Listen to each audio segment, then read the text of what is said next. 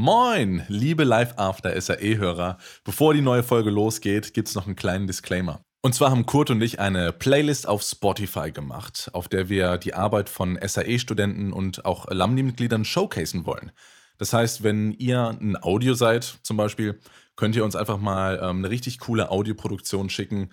Aber auch ein Filmer, der an einem geilen Musikvideo mitgearbeitet hat, kann uns einfach mal das rüberschicken und wir packen das in die Playlist. Genauso auch für euch Gamer. Ähm, wenn euer Spiel zum Beispiel einen, einen coolen Soundtrack habt, dann packen wir das auch gerne rein. Einfach mal, um den Leuten zu showcasen, was es da draußen schon an coolen Projekten oder auch Produkten gibt. Ähm, deswegen, ihr könnt uns auf allen Kanälen erreichen. Instagram, E-Mail, findet ihr auch alles online mittlerweile, müssen wir, glaube ich, gar nicht mehr ansagen. Und äh, dann freuen wir uns, wenn die Playlist bald schön voll wird. Genau, das wollten wir einmal kurz loswerden. Ähm, schickt uns alles zu und dann geht's los mit der neuen Folge. Bis gleich.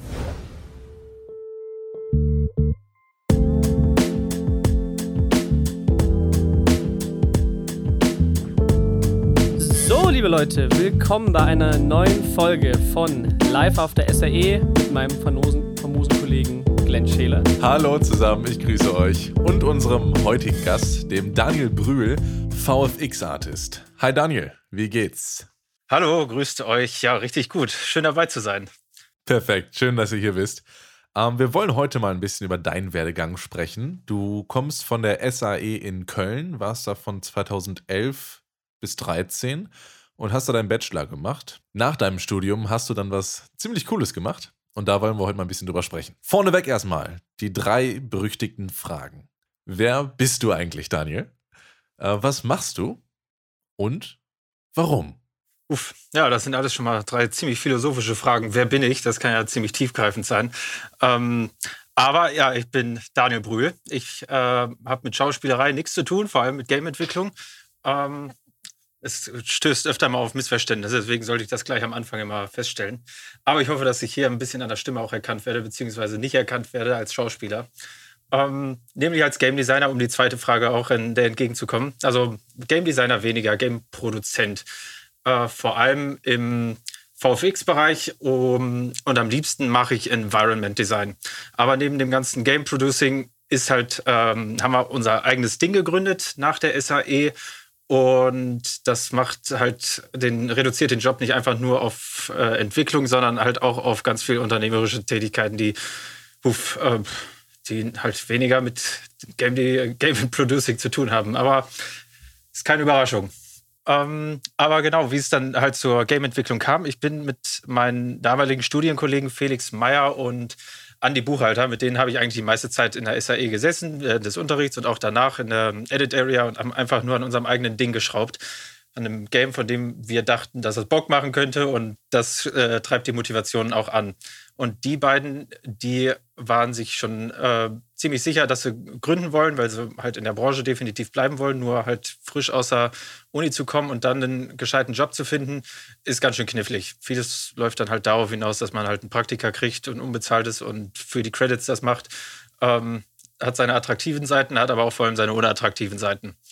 Ähm, und genau, Resultat davon war dann, dass die beiden ähm, schon mal mich einfach dann angeschrieben haben, als ich noch unterwegs war und gefragt haben, ob ich Bock habe zu gründen. Und dann, ja, geil, habe ich. Das ist, war dann halt auch genau der Stein, den ich brauchte, der das ganze Ding ins Rollen brachte und ich dann auch schon das Rückflugticket, dann was ich gebucht habe und ja, ab dem Zeit ging es dann los. Dann haben wir in, unten in Niederkassel, also zwischen Köln und Bonn, haben wir an unserem eigenen Titel rumgeschraubt. Prophecy Slam hieß der. Das ganz dicke Nummer hat ziemlich Bock gemacht. Aber wir waren halt auch nur vor allem drei Artists. Und das hat es äh, an vielen Stellen schwer gemacht, um Game Mechanics zu machen. Ähm, und ich habe das Spiel gesehen, äh, Prophecy Slam, und das hat mich ein bisschen an Rocket League erinnert. Ja, schief. Da geht es halt voll zur Sache. Also richtig cool. Ist auch, wir haben uns auch echt viel davon abgeklaut. Vor allem Rocket League, die haben auch diese geile Idee gehabt, mit das Publikum voller Eier, dieser bunten Eier zu machen. Und dachten wir, das nehmen wir uns auch. Und ab dem Zeitpunkt haben sie gesagt, ja, ey, das ist doch Rocket League. Und dann dachte ich, ja, komm. Ähm, aber es ist wohl meistens auch so, dass das, worauf du am Anfang rumschraubst, und das, das erste Projekt, das zweite, das dritte, das vierte, das fruchtet, dauert, bis es fruchten kann. Also bis man halt wirklich eine Ahnung hat, worauf es an allen Stellen ankommt, dass man alles richtig macht, was man, glaube ich, selten macht, ähm, ist schon ein Werdegang. Ähm, und genau, Prophecy Slam durften wir dann ja auch als Alumnis immer an der SAE ausstellen. Das war extrem chillig und das Publikum war dann halt auch war, für Messen war das optimal, weil es halt kurze Runden waren und das konntest du mal schnell spielen. Wart ihr auf der Convention damit? Ja, ähm, auf der Alumni Convention in Köln waren wir, im Palladium. Wann? Davor waren die, das war, lass mal überlegen, 14? Nee, nee, nee, das kann nicht sein. Ich glaube, 16 war das, 2016. Ach Quatsch, das war meine erste Alumni-Convention. Da sind wir uns schon mal über den Weg gelaufen. Echt? Ja, Boah, wie Total besoffen wahrscheinlich. möglich. Vielleicht. ähm, ich, also, wenn es der Fall war, könnte ich mich nicht dran erinnern, wahrscheinlich. Die ist wahrscheinlich auch der Punkt. Ähm, aber unterm Strich, ähm, das kann, ja, kann sein. Also auf der Gamescom durften wir auch ausstellen an der, von dem, an dem SAE-Stand, aber da sind halt, wenn du das erste Mal so als Aussteller selber auf der Gamescom bist, dann sind halt auch voll viele andere aufregende Sachen da, die, die man sich auch angucken will. Letztendlich hat es dann das Ding nicht geschafft, Prophecy Slam. Ähm, bisschen schade. Haben dann die meiste Zeit ähm, an dem mit, äh, mit der Methode versucht, Geld zu verdienen, wie wir es halt ausgebildet wurden. Und das sind vor allem VFX-Artists. Jetzt konnten wir leider das nicht in Games anwenden, sondern vielmehr an Industriekunden und ähm, auch Privatprojekte. Ich meine, Kurt, wir haben ja auch schon gemeinsam an einem Titel gearbeitet. Das stimmt. Ähm, und da, Ach cool, erzähl mal.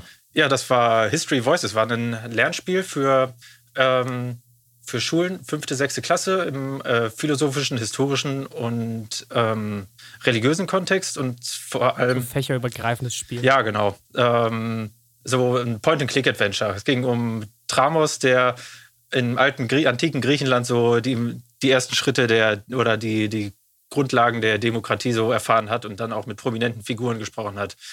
Äh, das hat ziemlich gebockt. Also ähm, vor allem, wenn da, weil wir dann auch, äh, das war für uns auch so der erste Titel, äh, Game-Titel, was halt eine große Nummer war, wo wir auch äh, gutes Gehalt dann äh, für gekriegt haben, anstatt halt selber alles zu finanzieren, was immer noch der Fall ist. Man hat zwar gewisse Freiheiten, wenn wir alles selber finanzieren, aber auch vor allem viele Einschränkungen. Und das war da mit äh, Astrid Kronsbein, hieß die, die, die Projektleiterin, mit ihr gemeinsam da an dem Projekt arbeiten konnten. Das war schon ein guter Startschuss und das äh, ja, hat uns gut nach vorne gebracht. Sehr, sehr spannende Geschichte auf jeden Fall. Könnt ihr auch nach googeln, das ist sehr interessant. Ja, allerdings. Ähm, und ja, bevor das halt der Fall war, äh, wurden meistens die Kohle mit Nebenjobs äh, gemacht, die mit Game Art oder irgendwas in der Richtung wenig zu tun hat. Sei es ja Produktionsarbeit in irgendeiner Fließband. So lange gemacht, bis du dann bis du, bis du fern davon bist und sich wirklich ein bisschen rumspricht, dass man auch noch andere Skills hat, für die man ausgezahlt werden kann. Das ist auch eine echte Erleichterung. Ja, gehört am Anfang einfach manchmal echt dazu. Wahrscheinlich, wahrscheinlich hast du recht. Ähm, du bist ja VFX-Artist und hast dich auf Environment spezialisiert, hast du vorhin gesagt. Ähm, das heißt, ähm, du kümmerst dich irgendwie um, um Blätter, Regen, Explosion, Feuer, Flamme. Man kann also sagen, wenn was explodiert, dann bist du dafür verantwortlich. Wieso gerade wieso VFX Environment? Also das ist ja schon so ein bisschen so ein Nischending. Ja, ähm, schon. Es, es geht auch weniger auf das, was ich mich spezialisiert habe, sondern vielmehr das, was ich am liebsten mache. VFX sieht einfach äh, schnell cool aus, habe ich immer den Eindruck. Und Environment ist halt ein, ist ein Ding, was ich, was ich selber an, vor allem an Games feiere, aber auch im echten Leben feiere. Wenn ich, wenn du halt, äh, nehmen wir mal ganz klassisch irgendwelche Landschaften, die, die du da, ähm, die du komplett für Leveldesign aufbaust. Ähm, in unserem aktuellen Titel, Fairy Fail, da ähm, das, äh, hat das Environment quasi gar nichts mit dem Level selber zu tun, sondern ist vor allem, hat einen dekorativen mm, Sinn. Hat alles auch mit dem Hintergrund, dass wir vor allem drei Artists sind und ein Coder, das ist der äh, Marcel von, Gentle, von der Gentleforge GmbH. Hat ebenfalls bei History Voices mitgemacht. Aber ja, das ist einfach ein Ding, was ich, was ich gerne mache. Ich will jetzt gar nicht so sagen, dass ich, ich also ich traue mich da gar nicht so richtig zu sagen, ich bin da richtig gut drin und das ist mein Ding und das ist meine Berufung. Ich kann aber definitiv mit dem Finger darauf zeigen, was ich gerne mache. Und das, ja, das gehört auf jeden Fall dazu. Ähm, wie aber vorhin schon mal angeteasert, wenn du so einen Laden hast, da fallen dann halt auch ein Haufen anderer Aufgaben an, ähm, sodass man sich am liebsten spezialisieren würde, aber es sind halt Fach, äh, also im Artist-Bereich übergreifend stehen ein Haufen Aufgaben, die, de, die auch irgendwer machen muss. Und da würde ich mich dann auch ungern stur stellen und sagen, nee, ich mache nur Blätter, nee, ich mache nur Sonne, ich mache nur, mach nur Feuer. Ja, das ist äh, sehr, sehr spannend. Ähm, natürlich, ich kenne das aus eigener Erfahrung her, wenn man gerade fertig mit der Uni ist und sich für eine Selbstständigkeit entscheidet, machst du nicht nur Sachen, die du gern machst. Ich persönlich hätte zum Beispiel am liebsten nur Musik gemacht. Ähm, aber das geht natürlich nicht. Da macht man andere Sachen, aber da lernt man neue Fähigkeiten mit und das bringt dann auch total weiter. Das Interessante hier ist, wie motivierst du dich dazu, Sachen zu machen, die du nicht gern machst? Die ich nicht gerne mache. Das mache ich gar nicht. Nein, Quatsch. ähm, ähm, die, also vor allem ist, wie ähm, mache ich, mach ich meistens die Sachen, auf die ich keinen Bock habe, als erstes, sodass ich mir einen freien Kopf habe für die Sachen, die eigentlich Spaß machen. Sobald es irgendwie damit losgeht, dass ich mich mit Sachen beschäftige, die mir Bock machen, so wie Environment Design, aber die ganze Zeit im Kopf habe, dass hier noch andere Aufgaben sind, kann ich dann weder das eine noch das andere genießen. Ähm, ist wie Trennkost, wenn du so möchtest. Also das, das Eklige zuerst. aber es ist ja, ich meine, vielleicht, das geht euch vielleicht auch so, dass ihr irgendeine Aufgabe vor, davor habt und vor euch habt und die einfach, es gibt so viel cooles anderes Zeug im Internet, was man gerade machen kann. Ähm, irgendwann haben wir ja gesagt, äh, so ein, einfach so ein Satz, okay, Zeit ist um, jetzt wird gearbeitet. Das irgendwie triggert das was und dann krieg ich es auch hin. Ja, einfach machen. Ja, ich glaube, das ist einfach gut. machen. Ich glaube, das ist auch gut. Äh, Gibt es auch so äh, Work, Arbeitsethiksbücher, ähm, die dann einfach so den Leitsatz haben: Eat the Frog. Eat the Frog heißt einfach nur, ja. wenn er irgendwas vor der Brust hat, was euch richtig nervt, macht es einfach direkt. Weil, oder wenn du da wieder einen Tag planst mit Arbeit, mach morgens einfach das, was dich am meisten nervt. Dann bist mhm. du zwar um 10 schlecht drauf, um 12 hast du vergessen, dass du es heute Morgen schon gemacht hast und um 2 freust du dich, dass du es nicht mehr machen musst. Das ist äh, allgemein einfach ein total schlauer Leitsatz. Also, Im besten Fall haut es so hin. Das ist so, in der Theorie haut es immer so hin, aber wir wissen, wir kennen alle die Wahrheit, wie oft man sowas vor sich herdrückt. Word. Es ist eher so, um, um, du machst es um 10 und um 2 ruft einer an und sagt zwar Quatsch, mach's nochmal, aber das passiert manchmal. ja, das, das ist so der extra Motivationsschub, den man haben will. Ja, genau. Oder, Kunden, genau. oder wenn du mit Kunden arbeitest, die, wo man nicht am Anfang, was, das finde ich auch demotivierend, wenn dann irgendwie ein Thema hat, was man tatsächlich gerne macht, auch für den Kunden, wo man da froh ist, ey, da werde ich für bezahlt, das ist halt natürlich super cool, aber wenn man zum Beispiel jetzt nicht festlegt, wie viel Änderungen man, auf wie viel Änderungen man sich einigt, wie oft man dann die eine Sache wieder neu machen muss, das kann dann auch, oh, ja. läuft dann oh. darauf hinaus, dass man ähm, Verträge, Leute, Verträge, Verträge. Ja, ja goldene Regel für alle unsere Zuhörer, die freiberuflich sind einigt euch, schreibt, haltet schriftlich fest, okay, ihr kriegt so und so viel Revision. So. Zwar realistisch viele. Das ist ja das gleiche Leid. Also vor allem ist, äh, ist ja von in, den seltensten Fällen ist es irgendeine Boswilligkeit oder irgendein Ausnutzen, was da stattfindet. Es ist eher so ein, ein Missverstehen oder ein schlechtes Kommunizieren vorher, wie viel Arbeit da eigentlich auf einen zukommt. Wenn du jetzt einen Kunden hast, der vorher noch nie mit ähm, für den man, der sich vorher nie, noch nie mit 3D-Renderings beschäftigt hat, aber sowas haben will, der wird erstmal hinten rüberfallen, wenn er weiß, was war da, was auf der Rechnung dann am Ende steht. Und da ist es als äh, Freelancer auch wichtig, dass man seinen Preis kennt und sich auch nicht unterm Preis, vor allem nicht unterm Preis äh, verkauft, was natürlich immer äußerst attraktiv ist, um den Kunden an Land zu ziehen. Aber ähm, erstens hat man dann halt weniger Kohle und zweitens sehen die Kollegen das natürlich auch nicht gerne, dass der, die Arbeit halt unter Wert hier verkauft wird. Ähm, der nächste Kunde erwartet dann halt einen, einen entsprechenden Preis. Exakt. Also ich muss sagen, jetzt gerade zur Corona-Zeit bin ich doch noch ein Fan davon, vielleicht mal, in meinem Fall jetzt mal so einen gratis Mix oder so zu machen. Einfach vielleicht, um jemanden an Bord zu holen. Aber dann ab dem zweiten Track sage ich, okay, das kostet so und so viel. Einfach, um die Leute reinzubekommen. Weil ich finde, jetzt, gerade zur Corona-Zeit, kannst du irgendwie noch ganz viel Samen pflanzen und nächstes Jahr vielleicht ernten. So nach dem Motto. Ja. Und da ist das vielleicht noch in Ordnung, muss man halt abwägen. Aber wie du sagst, man muss auf jeden Fall seinen Preis wissen. 100 Prozent. Ja, es äh, ist auch voll richtig. Also anteasern, irgendwie eine Kostprobe, das ist, ist auch voll einleuchtend. Ähm, ich weiß jetzt, ich glaube, das haben wir auch mal gemacht. Ich kann, kann aber nicht mit dem Finger gerade drauf zeigen, nagel mich nicht drauf fest. Okay, okay, okay. Ähm, wir gleiten ab in eine Diskussion über äh, Freiberuflichkeit und Selbstständigkeit. Ähm, ihr arbeitet momentan an einem größeren Projekt. Ja, richtig. Äh, was, ich glaube, da arbeitet auch schon länger dran. Das ist, glaube ich, auch das, das Erste, was man sieht, wenn man auf eine Webseite kommt. Die sieht man auch in unseren Showlinks, wenn ihr dann später nochmal gucken wollt, wer ist Daniel, wer sind seine Kollegen und was machen die. Das heißt Fairy Fail, ist das korrekt? Ja, das ist korrekt, richtig. Erklär mal, ähm, was ist das? Fairy Fail, also das Game selber ist ähm, so ein Sidescroller, Racing-Game. Äh, man spielt mehr Runden, am liebsten Couch-Koop, weil dann kommt die meist, der meiste Frust und die meiste Freude auf. Ähm, und die Idee ist halt, äh, mehrere Runden zu spielen und jede Runde platziert man ein, zwei Fallen oder Level-Elemente ähm, in dem kleinen Level, in dem man spielt und rennt das dann immer wieder durch, bis äh, man nach mehreren verschiedenen Möglichkeiten, wie man Punkte sammelt, 100 davon erreicht hat. Und dann gibt es den Sieger und einen tollen Applaus. Und das alles haben wir jetzt in so ein skurriles Märchen-Setting gepackt. In ein Setting, was was irgendwie allen vertraut ist, ähm, auf, auf zwei Schienen allen vertraut ist, so wie klassische Märchen. Es gibt die, haben die Archetypen da genommen, das ist die Prinzessin, das ist der Ritter, das ist ein Zauberer, es gibt eine Fee. Und die haben, alle, die haben halt alle irgendwie einen Schlag weg. Also die Prinzessin ist eine Alkoholikerin geworden, weil sie nie ihren Prinz ge gekriegt hat. Der Ritter ist unglaublich fettleibig geworden im Rahmen seiner Midlife-Crisis, weil der Drachen getötet hat und danach war dann ging nichts Besonderes Also richtig mehr. deep, ist richtig deep. es ist so deep.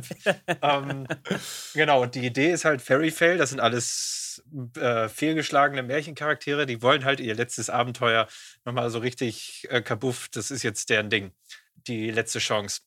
Und das Game selber, also die Produktion, und die ist eigentlich, weshalb wir auch schon so lange dran schrauben, ist es eigentlich gar nicht gedacht als Game, was wir halt jetzt dick an den Nagel hängen wollten, als wir damit angefangen haben, sondern vielmehr war es so ein, äh, so ein Garagenprojekt, so ein, wie so ein Oldtimer, ein Auto, an dem man gerne rumschraubt. Aber nach und nach, es wurde halt so viel Liebe da reingesteckt und es lässt sich halt auch echt geil zocken. Sieht hübsch aus, klingt cool.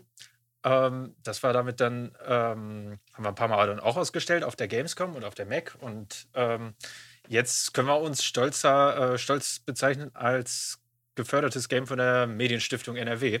Wo wir sagen, okay, dann können wir ja das Ding ja doch mal ernst. Glückwunsch, cool. Äh, wow, Glückwunsch. Ja, danke. Glückwunsch. Ist auch eine, sind wir auch echt stolz drauf. Und das Ding, das, dass das jetzt so, dass wir das halt durchboxen können. Ähm, hoffen natürlich auch ähm, im Nachhinein noch weiterhin da, ähm, äh, dass, das, dass das gut ankommt und nicht nur auf Messen, sondern auch tatsächlich in den Wohnzimmern zu Hause. Aber. Wo kann man das denn zocken? Kann man das schon auf Steam runterladen oder so? Nee, das noch nicht. Aber Wishlisten. Wishlisten ist echt gern gesehen. Geht alles auf Steam. Äh, äh, Würde ich mich freuen. Geplant ist immer, ist es, also das ist den Freiraum, den wir haben. Das ist einer der, der, kleinen Vorteile, die wir haben, dadurch, dass wir selber gegründet haben, wann wir das publishen wollen. Schließen wir uns immer viel kurz mit anderen Leuten, ähm, was sie meinen. Jetzt zum Beispiel im, im Winter das wirklich auf den Markt zu bringen, weiß nicht, wie klug das ist, wie wird uns oft von abgeraten, weil halt auch echt viele andere dicke Brummer auf den Markt kommen. Ja. Wie dann so ein kleines Indie-Game da reinpasst. Mm, das, äh oh ja, genau. Das, das, führt mich sogar zu einer ganz spannenden Frage. Sorry. Ähm, wie schafft man es, sich als junger Game-Entwickler gegen seine Konkurrenz durchzusetzen? Oder was sind eure Ansätze vielleicht? Eure Pläne? Hm, ja, äh, also wenn wir den Platz haben, dann können wir gerne noch mal ein Interview haben, aber die Ansätze, über die können wir gerne reden, wo wir auch echt zuversichtlich sind. Ähm, vor allem ähm, haben wir einen Fokus darauf, ein Game zu entwickeln und keine Kohle zu machen mit dem Game. Okay, cool. So dass wir das tatsächlich als eine gewisse Leidenschaft bezeichnen können. Jetzt ist immer ein bisschen hoch, hoch hergeredet, aber das ist hier tatsächlich der Fall. Das, womit, was die Brötchen halt bezahlt, sind Kundenaufträge, mit denen wir dann, wo wir dann halt nicht absolute Kontrolle haben, aber da geht es dann halt auch darum, die, äh, die Gehälter jeden Monat zu bezahlen. Und ähm, wenn wir das gehandelt kriegen, dann wird danach die weiter am Game gearbeitet, okay, wo okay. wir jetzt auch durch die Förderung auch die Möglichkeit haben, Vollzeit da uns da mal richtig ranzuhängen. Ja klar, glaube ich. Wie sehen denn so Kundenprojekte aus? Habt ihr da so Beispiele oder kannst du irgendwas sagen, was ihr da so normalerweise machen müsst? Jetzt ohne speziell über Kunden zu sprechen, ja, ja, klar. aber was halt, was sich gut verkauft. Äh, wir haben angefangen mit ähm, Broschüren machen. Das pff, nicht so geil, aber geht. Also, Page the bills, da, page the bills. Ja, ich finde die Ehrlichkeit klasse, wirklich. Kommen gut Stunden zusammen und äh, langsam dann immer ein bisschen abgegradet, dass wir irgendwie mal eine, ähm, ein 3D-Modell gemacht haben von einem Prototypen von einer, für eine Sicherheitsfirma zum Beispiel.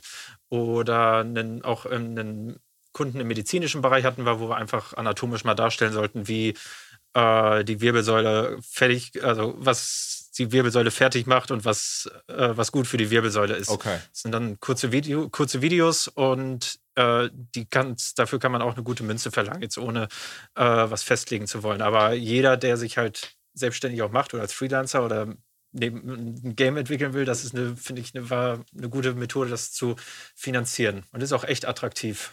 Cool. Und das heißt, ihr macht dann die Kundenaufträge ihr arbeitet die im Prinzip einfach ab und dann wird wieder am Spiel rumgeschraubt. Wie sieht denn da jetzt so genau. die Zusammenarbeit aus? Ihr seid drei Leute und du hast das vorhin schon mal angerissen. Logistisch ist da auch sehr viel zu machen, nicht alles nur kreativ.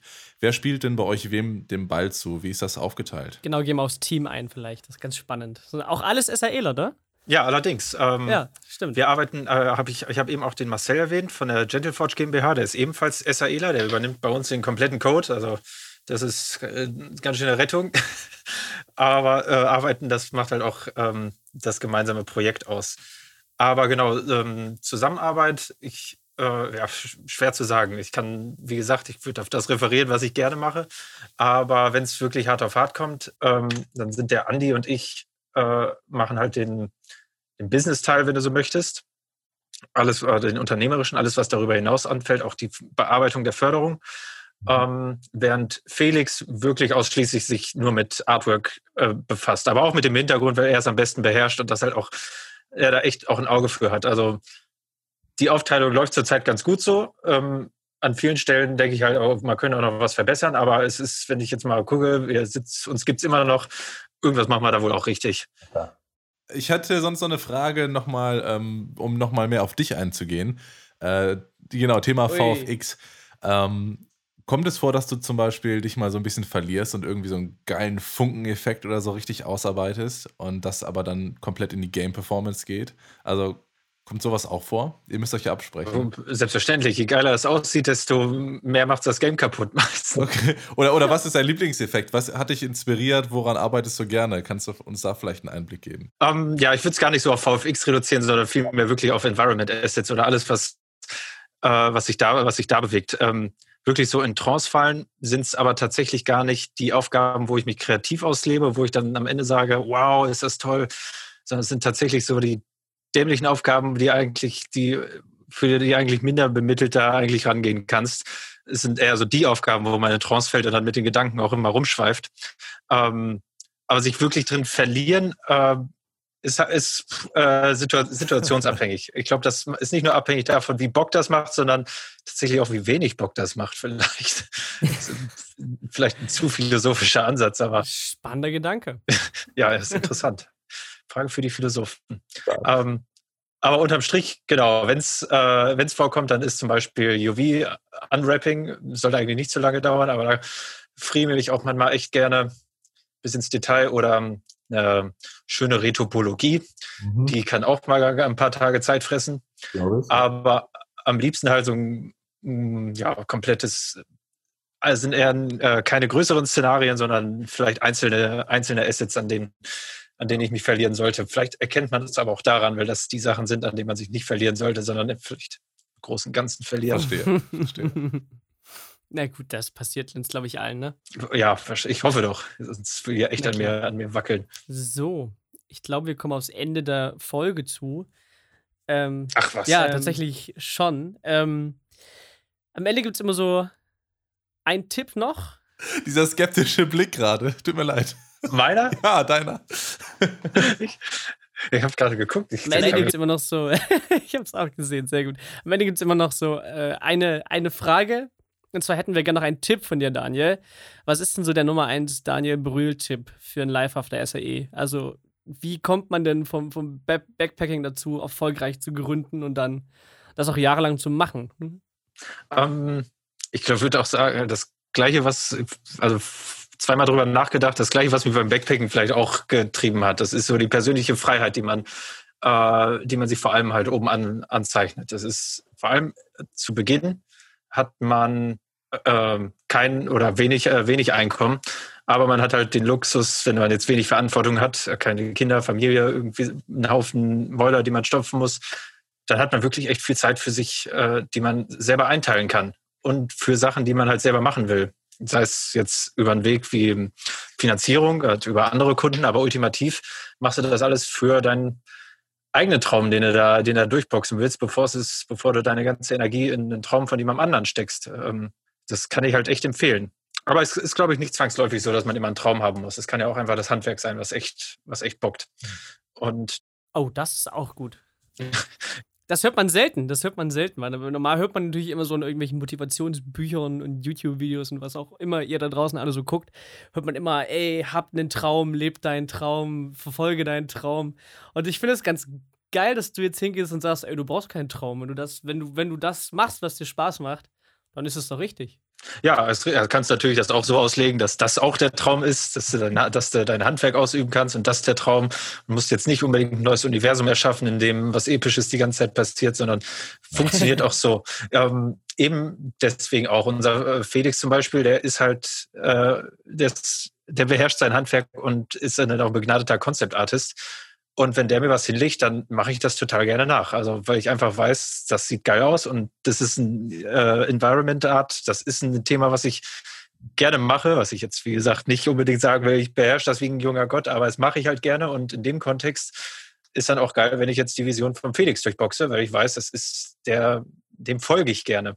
Bis äh, den Rest meines Lebens, aber das Projekt, äh, bis in den Tod geht dann dieses Fairy Fading. Super cool. Ja, sehr schöne Abschlussworte. Äh, sag mhm. mal, wo kann man denn dich oder auch dein Team, dein Unternehmen online finden? Uh, wir haben eine Homepage, uh, wie richtige Internet-Natives. Wow. Ähm, ich würde, äh, am liebsten würde ich referieren an ähm, unseren Instagram-Channel, äh, at fairyfailgame. Verlinken wir euch auch. Ja, danke. Ähm, und Facebook natürlich, wobei da kenne ich die URL jetzt gar nicht. Ähm, nö, nö, nö, nö, gar kein Problem. Ähm, wo du gerade Instagram sagst, was hat es eigentlich mit der Kaugummi-Liebe auf sich? Ha. Aha. Was haben wir denn da? Ist das, ist das In eurer Bio steht, dass ihr total Bock auf Kaugummi habt und Chewing Gum. Wow. Erwischt. ist das eine, keine Ahnung. Ähm, muss ich das selber mal gerade gucken.